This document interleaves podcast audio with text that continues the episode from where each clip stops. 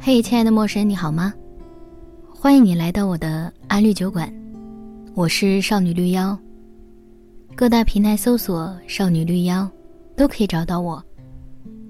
在这里，我会跟大家分享在日常生活中的一些所思所想、所感所悟，希望你们可以锁定收听，也希望大家可以动动小手，分享给更多好朋友们。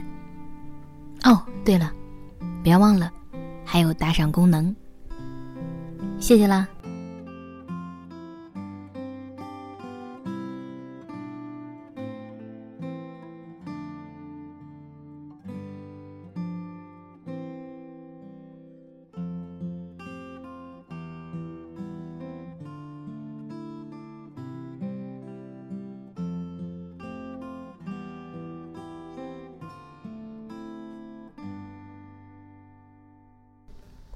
关于自由的讨论，近几年越来越盛。我们听过的自由不下十余种：财务自由、穿衣自由、车厘子自由、超市自由、言论自由、新闻自由，各种自由讲来讲去，颇有一种世间万物皆可破除。似乎我们是活在一个多么不自由的世界。小时候的我也不知道算早会还是事儿多。好像很早就迈向了追求自由的道路。我特别特别害怕不自由，不自由的感觉听起来就像在塑料袋里呼吸，总感觉上不来气。我做过很多类似抗争的事情。三四年级的时候，第一次抗争是染发，偷偷存下来的零花钱和朋友们凑起来，在那时的美容美发摊位购买了染发膏，趁爸妈不在家的时候，跟着说明书染发。染成了一头发黄的头发，毫无疑问，当晚肯定遭到了父母的暴扣，从头到脚似乎哪里都不对，被骂惨了。但是心里不知道为什么觉得很爽，可能那时感觉到的就是自由的滋味吧。返回去看当时的照片，你说那头发颜色美吗？其实并不美。第二次抗争是买衣服的自由。看着表妹可以随着自己的心意，兜里揣了钱就跑去买自己喜欢的衣服，而我只能在妈妈的拉拽下买大人们觉得好看的，而我并不觉得时尚的衣服。争夺买衣服的自由也是个惨烈的过程，我忘记具体是怎样的过程了。不过，当我穿着自己觉得很漂亮、很可爱的衣服时，妈妈稍微说了几句，也就没什么了。那种当家做主的感觉真是越来越妙了。第三次抗争是交男朋友，其实并不完全为了追求争夺自由，而是因为自己确实很喜欢那个男孩，而那个男孩也很喜欢我。我们为什么不要在一起呢？我们交往了快一年的时间，父母们才在老师的提醒下注意到所谓的不正常来往，自然少不了臭骂，但。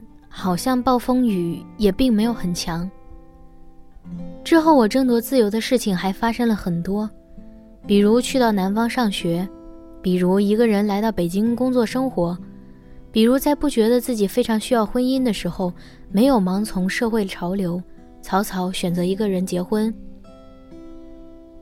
在成长的路上，其实并没有想到那么多，只是冥冥之中那么做了，想要去追究原因。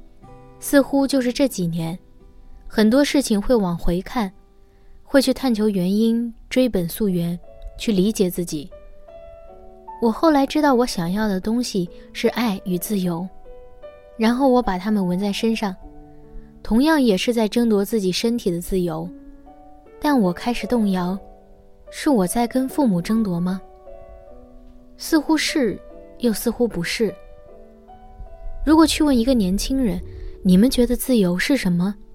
大部分人可能会说，那就是我想干什么就干什么，我不想干什么就不干什么。我想去上班就去上班，不想去上班就不去。想熬夜到天明就熬夜到天明，想自然醒就自然醒。听起来很梦幻，似乎是自由，但我跟你们讲，这种自由我过过了，换来的是我无尽的恐慌和焦虑。有那么一段时间，我离开公司，过了两个月自由自在的生活，起初我心想，我终于可以把上班没有时间看的书和电影一次性全部补齐，我终于可以想十点起床就十点起床了。可刚过了一个周就不行了，我开始深切的焦虑。室友每天到点上班，到点下班，听起来很机械、很无聊，但是很安心，不会对第二天不知道干什么而茫然。而我自然醒来后。阳光很好，天气也很好，但我完全不知道自己要干什么。我试过在家里唱歌、看电影、蹦迪、看书，心里总觉得不安定。因为自由，所以我变得不知所措。今天看到一句话是：完全的自由意味着无限的可能性，也意味着无限的不确定性和开放性。我现在懂了，我当时就是这种感觉。我或者更广泛的年轻人会觉得，自由是想干什么就干什么，是自己不想干什么就不干什么。但其实这中间的一个很深的误解是，这种自由只包含了权利，没有相应的义务和责任，只包含了我要享受的，没有包含我要付出的，这是不完全的自由。费洛姆有一本书叫《逃避自由》，讲述了人们有时为了回避承担自己人生的责任。会主动把自由上缴给一种更大的力量，由这种更大的力量来主宰自己的命运。但其实冥冥之中，许多抱怨自己被控制的人，也确实配合着交出了自己的自由。自己其实无法成为自己的主人。再回头想我那一系列的抗争过程，其实我都是试图将自己的命运交给自己，想要自己做自己的主人。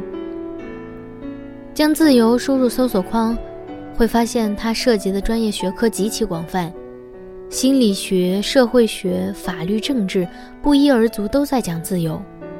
其中之一的观点，或者说触动我的观点是：二十世纪下半叶，以赛亚·柏林开始用两种自由的概念来划分自由：消极自由和积极自由。消极自由即。没有受别人干涉或没有受到人为的束缚，根据此一定义，X 享有做 Y 的自由。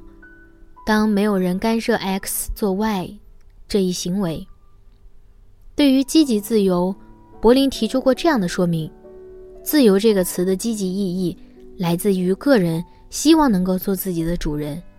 根据上述的说明，积极自由的重点在于能够做自己的主人。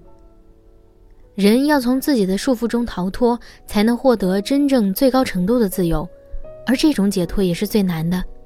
恰恰我们都在寻找这种解脱，这其中涉及到的第一步是自知，知道自己是什么样的人，想要过什么样的生活，背后的支撑是完整的价值观体系。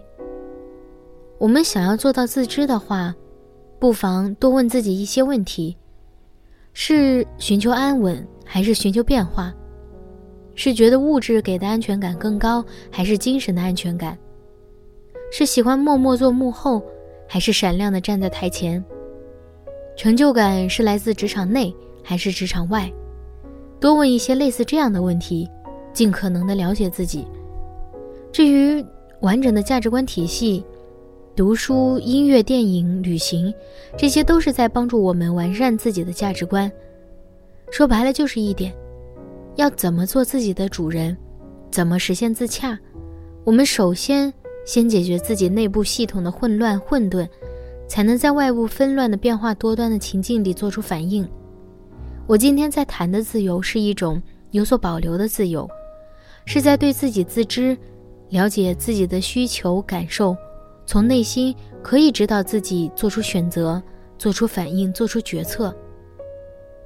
萨特说：“人是生而要受自由之苦，自由是选择的自由，这种自由实质上是一种不自由，因为人无法逃脱选择的宿命。那我们自由吗？其实我们并不是真的自由，当然，我们也并不是真的不自由。”